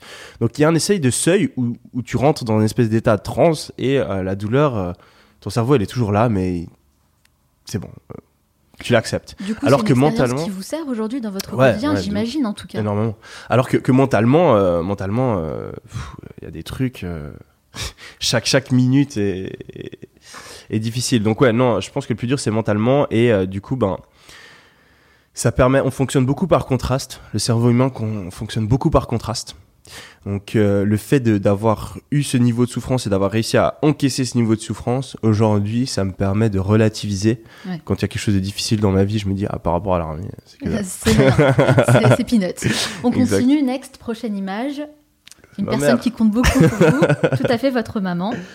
Ouais. Je voulais savoir, est-ce qu'elle vous a toujours soutenu dans ce que vous faites? Ouais, à fond, tout le temps. Ah, Alors, ma mère, elle a, elle, a, elle, a, elle a toujours eu un peu un discours où elle. Depuis que je suis gamin, euh, l'argent c'est super important pour moi, comme, comme je l'ai dit avant. Et euh, ce qui est encore plus important, enfin, ce que je kiffe le plus, c'est vraiment le business. Moi, j'adore le business, je suis passionné de business. Euh, c'est deux choses différentes pour moi. Oui. Parce qu'on peut faire de l'argent sans faire du business, et on peut faire du business sans faire d'argent. Et moi, même faire du business sans faire d'argent, ça, ça me fait kiffer. Et euh, du coup, elle, elle a jamais vraiment compris ça. Donc, elle m'a toujours dit non, mais cherche pas l'argent, cherche pas l'argent, cherche pas l'argent. Trouve-toi une passion. Tu vas pas être heureux si tu, si tu cherches l'argent, etc. Donc, euh, elle a essayé de me décourager, euh, peut-être un petit peu, pas, pas me décourager, mais de d'essayer de me faire relativiser. Est-ce que vraiment tu vas aller dans cette voie? Est-ce que vraiment euh, faire des études à, HEC, c'est vraiment la voie que tu as envie de prendre? Est-ce que vraiment lancer des business, c'est vraiment ça que tu as envie de faire? Donc, Elle m'a posé des questions par rapport à ça, elle m'a challengé par rapport à ça. Mais jamais elle m'a. Bon, elle m'a toujours. Enfin, elle voyait que. Je pense que c'est important pour elle que, que, que j'avance, que je fasse quelque chose. Je pense que si elle me voyait en train de juste jouer aux jeux vidéo dans ma chambre, là, peut-être qu'elle me dirait Ouais, quelque en chose. vrai, mais- c'est ce que recherchent tous les parents, en Ouais. fait. Que, que le gamin fasse quelque chose euh, et qu'il soit heureux dans sa vie épanouie. Mm. Euh, quelle est la valeur euh, la plus importante qu'elle vous a transmise?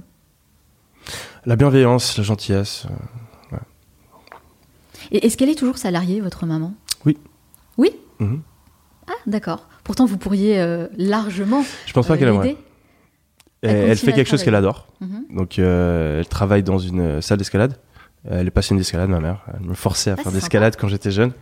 Donc, elle fait quelque chose qu'elle aime. Euh, je pense qu'elle s'ennuierait si elle faisait rien. Et après, je vais pas mentir, euh, elle habite en Suisse. la Suisse, ça coûte cher.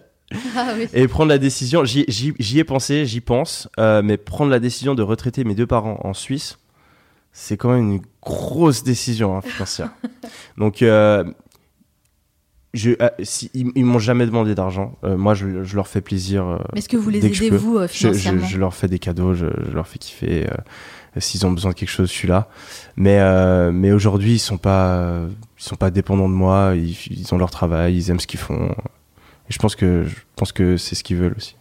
Prochaine photo. Alors, est-ce que vous pouvez me dire qui c'est il a vieilli entre temps, c'est Alex Baker.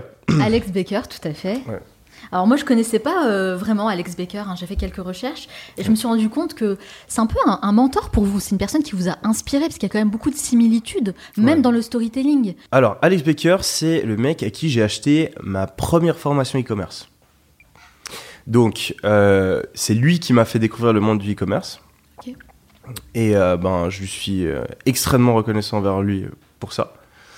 Mais sa formation, elle était vraiment pas incroyable. C'est vrai Ouais. Elle est à combien cette Euh, formation 1000 dollars. 1000 dollars. 1000 ok. dollars et vraiment j'ai presque rien utilisé de ce qu'il y avait à l'intérieur. Euh, euh, Il y avait très peu de personnes qui avaient des résultats en suivant ces méthodes. Donc euh, Déception alors. déception au niveau de cette formation, mais euh, après hum, rien que le fait de me faire découvrir, sans lui je, je, je serais euh, pas là. Donc Qu'est-ce que, euh, pour que moi, vous avez euh, trouvé de pas terrible et- et dans la ensuite- formation euh, de, d'Alex Baker C'est le fait qu'il vend de l'information Non, ça, ça, pour moi, c'est tout à l'heure c'est pas forcément un problème. Euh, c'est juste que les méthodes n'étaient pas forcément euh, très bonnes. Ça, ça, fon- ça fonctionnait pas. C'était pas super bien expliqué. C'était un peu bâclé. Mais c'était il y a longtemps. Et, euh, et ah, par la suite, j'ai acheté d'autres formations. Il y en a certaines qui étaient bien, d'autres qui étaient moins bien. Toujours d'Alex même- Baker Ouais. Hmm. Bah, moi, j'ai acheté euh, des, des dizaines de formations. Et euh, je suis même allé à un de ses masterminds. Je l'ai rencontré. je lui ai écrit de temps en temps. Il, mais il est super bon dans le business. Super bon dans le business. Et après, aux, aux US, il y, a un- il y a un niveau. euh, et le- la qualité des formations, des fois, est, il- est, est- est moins bonne. Ils se prennent moins la tête. hein. Des fois, c'est un peu bâclé. Vous trouvez? Ouais. Moi, je trouve que c'est justement euh, en France qu'on trouve le plus de médiocrité. Moi, ce que je suis en train de dire, c'est que les consommateurs français sont beaucoup plus exigeants. Donc, aux US, typiquement, Alex Baker, sa formation était pas incroyable. Personne ne se plaignait. Alors que moi, j'ai vu en France des formations qui étaient de meilleure qualité et, euh, et même beaucoup moins chères et euh, des gens qui râlent euh, à n'en plus finir. Ah, Kiral, bah oui, bien Donc, sûr. donc y a- je pense qu'il y a une exigence au niveau de, de la qualité du produit et surtout des formations en France qui est beaucoup plus élevée. C'est vrai? Mm. Ok, on avance dans le diapo? Yes. Alors, prochaine image. Oussama Hamar. Yes. La première question qu'on a envie de poser, c'est comment il va Oussama Hamar? Parce que vous le connaissez bien. Euh, oui, il va bien. Il va bien. On s'est appelé il y, a, il y a quelques semaines. Il va bien. Il va bien. Il va bien. Il est à Dubaï. Il est à Dubaï, Ouais. c'est ça. Vous savez qu'Oussama Hamar, il est très controversé depuis qu'il a quitté euh, Ouais. The Family et Ouais. euh, avec les accusations dont il fait l'objet. Est-ce que vous, vous n'avez pas peur d'associer euh, votre image à, à à, Oussama Amar justement aujourd'hui? Euh, moi, franchement, moi, je juge les personnes par, par comment dire, par l'impression que j'ai d'eux quand je les rencontre. Des fois, peut-être à tort, mais Oussama, depuis que je le connais, c'est une personne qui a été incroyable envers moi, que, que j'apprécie énormément. Et donc, euh, j'ai aucun problème à, à être avec lui. Moi, j'ai mon. il y a aussi pas mal de personnes qui m'aiment pas, il y a plein de personnes qui m'aiment. Vous le Une- considérez comme un ami aujourd'hui? Oui, oui, à fond, à fond. D'ailleurs, euh, j'ai vu que vous avez lancé un podcast qui s'appelle Sans permission. Yes. Euh, vous l'avez lancé il n'y a pas très longtemps. Mais Oh, ce podcast devient quoi? Parce qu'en fait, il y a deux épisodes et c'est Ouais. tout. c'est quoi la suite de Sans permission? Euh, alors, euh, non, c'est- on, on va, on va normalement le reprendre quand, quand je retourne à Dubaï. Euh, on n'a pas envie de faire des podcasts euh, en, en Zoom, etc. On a envie d'être au même endroit. Et euh, juste, non, il y a eu plusieurs concours de circonstances où il n'était pas disponible, j'étais pas disponible. Ensuite, il y a eu l'été, on n'était pas au même endroit, etc. C'est juste euh, de la logistique. Donc vous allez continuer le podcast? Yes. Ok. Allez, dernière diapo. Vous reconnaissez ce petit garçon? Vous avez caché mon frère. Bah, C'est normal. Vous avez Euh, quel âge sur cette photo? Waouh. Euh, ah, mais je suis super jeune. Je dois avoir, je sais pas, 5 ans. 5 ans? Je sais pas, je suis pas bon pour les âges des, des enfants. Vous aviez quoi à l'époque dans la tête, euh, la petite tête de Yumi Denzel à, 5 ans? Euh, bah, comme je l'ai dit avant, su- super ambitieux, envie de faire de grandes choses. euh, là, je suis dans ma petite cuisine, là, au de, de mon HLM. Non, j'a- j'avais, j'avais, j'avais la rage. J'ai envie de devenir footballeur pro, envie de lancer des business, envie de, de tout défoncer. Et ouais, toujours eu beaucoup d'énergie. euh, très très compétitif quand j'étais jeune. Si vous aviez la possibilité de faire un bond dans le temps, quel conseil vous donneriez au jeune Yumi Denzel de euh, 5-6 ans? Prends-toi moins la tête. Prends-toi Prends- la tête. Prends-toi moins la Prends-toi moins tête. la tête. Euh, Prends-toi moins la tête, ouais. Ah ouais? À fond. Ouais, Vous prenez beaucoup trop la tête? Beaucoup trop. Pourquoi? Je sais pas, je pense que c'est dans ma personnalité, je suis, euh, assez anxieux, je suis assez. euh, toujours à penser à 80 trucs. J'ai j'ai toujours eu un- une espèce de peur euh, énorme de ne pas réussir, de ne pas accomplir ce que je voulais dans la vie. Je me suis toujours mis énormément de pression. Et en fait, euh, il y a une grande partie de mon enfance, et même au- aujourd'hui, je dois, toujours me forcer à le faire. Je profite de rien parce que je, suis toujours en train de, de réfléchir à comment je peux faire plus, à euh, qu'est-ce que je dois faire pour pas manquer quelque chose. Euh, et donc ouais, je trouve que, enfin, maintenant que je sais que j'ai accompli euh, dix fois plus que tout ce que je rêvais à ce moment-là, j'aurais peut-être aimé un peu plus profiter euh, du, du chemin et, et, et, et pas me rendre triste, pas me rendre malheureux, alors qu'au final, tout a fonctionné. Ouais, profiter du parcours et pas forcément se focaliser uniquement sur l'objectif. Mm. C'est vrai. Est-ce que vous avez l'impression d'avoir réussi? Ah oui. Beaucoup plus que. Hmm. J'ai toujours été très ambitieux. Donc, je, pour moi, je savais, ce, ce gamin-là, il, savait qu'il allait devenir riche, il savait qu'il allait réussir. Euh, il savait pas comment, mais il savait qu'il allait réussir. Pour moi, c'était une. C'était impossible que ça se passe autrement. Euh, et je le voyais, j'ai vu assez tôt que je prenais beaucoup, je prenais tout beaucoup plus au sérieux que tout le monde. J'ai toujours pris ma vie beaucoup plus au sérieux que tous mes potes, toutes les personnes qui étaient autour de moi. Et donc je me suis dit, si avec ce niveau de, discipline, ce niveau de sacrifice, ce niveau d'obsession, j'arrive pas à atteindre, en tout cas quelques-uns de mes objectifs, c'est que vraiment j'aurais été très malheureux. Donc je savais quelque part au fond, j'avais cette foi que j'allais euh, réussir.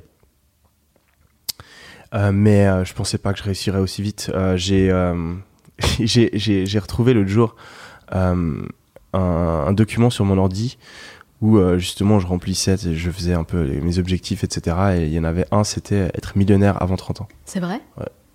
C'était quel est, quel est ton objectif numéro 1 Et j'ai répondu être millionnaire avant 30 ans. Du coup, je suis devenu millionnaire à 22 ans. Et, euh, Objectif largement atteint. Aujourd'hui, j'ai ouais, j'ai dépassé de loin tout ça. Donc, Il y a un autre objectif que vous avez content. écrit dans ce carnet et qui n'est pas encore atteint? Waouh, justement, j'avais fait, j'avais fait la liste et euh, vraiment, ils sont tous atteints et surpassés, ou alors c'est des trucs euh, vraiment que j'ai plus du Tout envie. et surpassé, mais Ouais. quand on a 25 ans, euh, après c'est boring la vie. Ah non, mais moi j'ai plein de nouveaux fait- objectifs. C'est ça le problème avec mon cerveau et, et le cerveau de la plupart des gens qui, qui, qui sont. qui sont ultra ambitieux, c'est qu'une fois qu'on a atteint un objectif, on en a un deuxième qui est là. Même avant même de l'atteindre, on en a un deuxième. Moi, je voulais, moi, le jour où je suis devenu millionnaire, j'en avais rien à foutre. Parce que voulais, j'en voulais déjà 10 à ce moment-là. Donc, euh, donc c'est, c'est le, c'est la plus belle et la, enfin la plus belle. la plus horrible et la plus belle et la plus forte illusion du cerveau humain, c'est de croire que quand on aura quelque chose, on sera heureux. Et au final, euh, dès qu'on a, on n'en a rien à faire. Quelle est votre définition de la réussite? Waouh. euh, pour moi, dans, dans, dans réussite, dans succès, il y a forcément réussir à faire euh, ce que la plupart des gens n'arrivent pas à faire. Mhm. Donc pour moi, euh, il y a cet aspect un petit peu compétitif où il faut réussir à faire mieux. Euh, pour moi, quelque chose a de la valeur, et dans la société, c'est souvent comme ça, quelque chose a de la valeur uniquement que si euh, c'est difficile à obtenir. Et donc, ben, il y a cet effet, il y a, cette notion de, se surpasser, de se dépasser, de faire quelque chose qui est difficile. Donc, il y a vraiment ça qui est, ça qui est important. Et ensuite, je sais pas, on pourrait le voir de différentes manières. Je pense que au final, le succès, c'est d'être heureux. hein. Après, être heureux, ça veut dire quoi? C'est une grande question. Mais euh, c'est un truc que je me dis des fois, euh, quand je me prends la tête, je me dis chaque jour où tu es heureux, chaque jour où tu profites, euh, t'as gagné. Qui c'est qui a gagné? Est-ce que c'est le mec qui a euh, les plus belles voitures, la plus grosse fortune et le plus grand nombre de followers sur les réseaux sociaux, mais qui est malheureux tous les jours, ou le mec qui est content dans sa ferme? On sait pas. Et moi, je sais que je peux pas être heureux dans une ferme, donc je suis obligé de. je suis obligé de travailler tous les jours. Dans une ferme, non, c'est pas possible. Non, non. J'ai essayé, c'est, euh, j'ai essayé de le faire. euh, je suis allé, euh, je suis allé en Australie quand j'avais 18 ans. Je me suis dit, je vais aller un peu en mode dans la nature, profiter du moment présent, me balader. Et quand vous êtes revenu en courant? Je suis resté un mois, c'était la pire période de ma vie. Ouais. J'avais aucun objectif, je savais pas ce que je faisais. Je, je, me suis- je- je m'étais vraiment fait aucun programme. J'avais rien vers lequel je devais travailler. Donc j'ai toujours eu dans ma vie un objectif. C'était genre les études, euh, le business, euh, l'armée, euh, devenir fort en sport, etc. Et là, je me suis dit, alors pendant un mois, tu te fixes aucun objectif, juste tu, tu, tu, tu profites du moment présent. Et je- pire période de ma vie. Moi, je suis convaincue de toute façon que l'être humain a besoin, en effet, d'avoir un objectif, une Ouais. direction, bah, parce que sinon, la vie est, est bien trop fade. Merci beaucoup, Yumi, d'avoir répondu à toutes mes questions. Avec grand plaisir. Mais ce n'est pas totalement fini. Il reste la partie questions rafale. Je vais vous poser une série de questions rafales. Euh, Ça dure 1 minute 30, c'est très rapide et vous allez voir, euh, c'est des questions un petit peu euh, différentes pour apprendre à, à vous découvrir d'une autre marche. manière. C'est parti. Quelle est la première chose que vous faites en vous levant le matin? Je vais, je vais à la salle de sport. Quel est le dernier livre que vous avez lu? Euh, les 48 euh, lois du pouvoir de Robert Greene. Si vous aviez 100 euros et pas un euro de plus, dans quoi les investiriez-vous? Des livres. Quelle est votre marque de cigare préférée? Cohiba. Non, Monte Cristo, pardon. Quelle est la mauvaise habitude dont vous aimeriez vous débarrasser? En général, je les enlève quand euh, j'ai envie de m'en débarrasser. J'en ai pas. Est-ce que vous croyez en Dieu? Non. Quelle est votre plus grosse addiction? Le succès. Ça coûte combien d'avoir Dimitri Payet euh, dans une promo Instagram? Oh, euh, je ne m'en rappelle pas du tout. Je, bon, je peux pas le divulguer en plus euh, pour lui. Quelle est la chose à laquelle vous croyez et que les autres considèrent comme une folie Je pense que la culture générale est surcotée. Je pense qu'on passe énormément de temps à apprendre des choses qui au final ne sont pas très importantes pour notre vie uniquement pour pouvoir impressionner des gens lors d'un dîner. Quel est l'investissement que vous avez fait et qui vous a fait gagner le plus d'argent Oh, euh, je pense l'immobilier. Et celui qui vous en a fait perdre le plus J'ai acheté un CryptoPunk à 500 000 euh, dollars. Il en vaut 100 aujourd'hui. Ah, ça même. C'est long terme, ça a remonté. si vous pouviez inviter une personne à déjeuner, n'importe qui, sans limite, qui choisiriez-vous? Elon Musk. Ça coûte combien l'heure de vol sur un Citation XLS Alors, l'heure de vol, euh, elle doit être dans les 6000 euh, 6000 euros, un truc comme ça. Un peu moins. Quelle est votre dernière folie financière? Louer un super yacht. Qu'est-ce qui vous met vraiment en colère? Je suis jamais en colère. Jamais? Non. Quelle est votre plus grande peur? Les regrets. Quelle est la dernière chose inconfortable que vous ayez faite? Prendre une douche froide juste avant de venir. Vous descendez à quel hôtel quand vous êtes à Paris? J'alterne. La dernière fois, j'étais au. Comment il s'appelle? La dernière fois, j'étais au Royal Monceau. Quel est le luxe dont vous ne pourriez absolument pas vous passer Avoir une assistante personnelle. Qu'est-ce qui vous dérange le plus dans l'époque à laquelle on vit aujourd'hui Que les gens font que de se plaindre. C'était quand la dernière fois où vous avez pris un risque Tous les mois, quand j'investis, Quel métier vous ne pourriez jamais exercer et pourquoi tous les métiers répétitifs. Selon vos proches, quelle est votre plus grande qualité Détermination, Et selon vous, quel est votre plus grand défaut impatience. Quelle est la dernière chose que vous faites avant de dormir J'écoute un livre audio. Merci beaucoup Yomi d'avoir répondu à toutes mes questions et de vous être prêté au jeu des questions rafales. Ça s'est passé comment pour vous Merci beaucoup. L'intro était euh, très belle et euh, très recherchée. Merci pour, euh, pour le temps que vous avez passé à, à la faire et à préparer l'interview. C'était un grand plaisir d'être ici.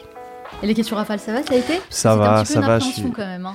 Bah, c'est pas une appréhension, c'est juste que je suis pas spécialement doué. J'aime bien réfléchir avant de répondre. C'est difficile pour moi de, de répondre du tac au tac. Bah justement, c'est bien de faire des choses un peu différentes. Oui, faut tout le temps se challenger dans la vie. Donc. Ça en est où euh, chose. votre projet euh, de vous expatrier, je crois, à Los Angeles, c'est ça? Ah, c'est chaque année je dis que je vais y aller et chaque année je le fais pas. Ah, pourquoi? Euh, c'est juste une question, c'est pas pratique en fait euh, avec le décalage horaire. Ouais. euh, toute mon équipe, mes collaborateurs sont en Europe, la plupart de mes clients euh, sont en Europe et donc euh, à Los Angeles, je dois me lever à 5h du mat si je veux pouvoir communiquer. Donc c'est pas pratique et je pense que je vais peut-être même abandonner ce projet d'aller à Los Angeles parce que euh, je me rends compte d'année en année que les États-Unis c'est un petit peu surcoté et j'aime de plus en plus l'Europe. Vous voyez où dans 5 ans? Euh, en tant que pays, Ou- Oui, ou dans votre situation, peut-être euh, en faisant autre chose dans, un autre, dans une autre ville? Euh, je me vois avec d'autres business euh, continuellement en train, en train d'avancer sur mes objectifs. Et en tant que pays, je, je sais pas, on verra. Vous savez pas encore? On verra où, où l'avenir me porte. Bah, Merci encore Yomi d'avoir répondu à toutes mes questions. Je vous souhaite beaucoup de succès dans tous vos futurs projets. Merci beaucoup. Je vous souhaite beaucoup de succès aussi.